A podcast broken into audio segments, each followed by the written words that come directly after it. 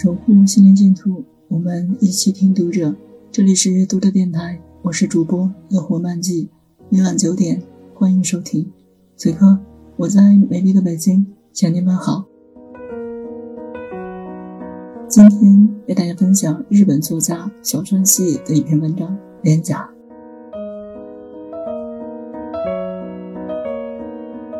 看着身体衰弱、已经有些糊涂的母亲。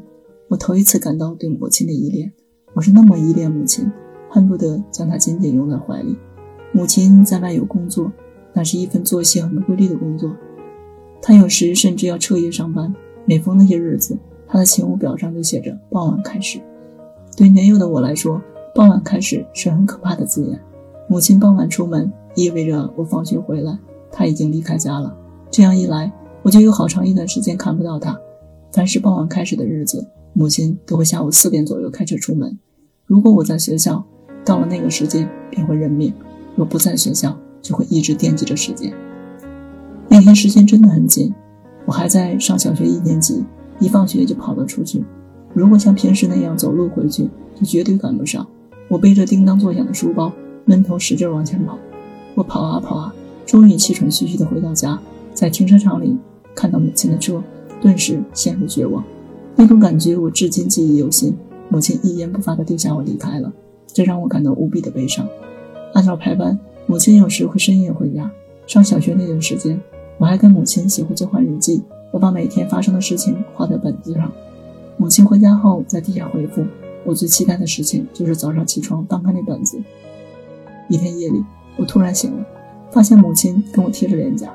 她是平时都那样，只是我睡着了不知道，还是那天偶然如此。我无从知晓，母亲并不知道我发现了这件事，但是那一刻的记忆支撑了我很长时间。此生道别时，我对母亲做了同样的事，那是我第一次主动触碰母亲的脸颊，触感那么柔软，就像刚捣好的年糕。正如我奢望着母亲的爱，母亲也奢望着我的爱。母亲多么希望我能够爱她，可她又是那么笨拙，无法表达自己的心意，只能用完全相反的行动将我越推越远。得知母亲被确诊患有癌症后，我切换了自己的感情，反过来成为她的母亲。我已经不能再寻求母亲的爱，并且有自信在没有母亲的情况下活下去。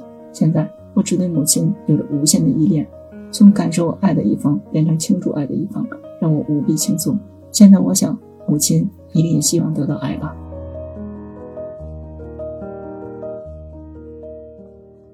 读者电台今天的节目就为大家分享到这里。更多收听，敬请关注。晚安，好梦。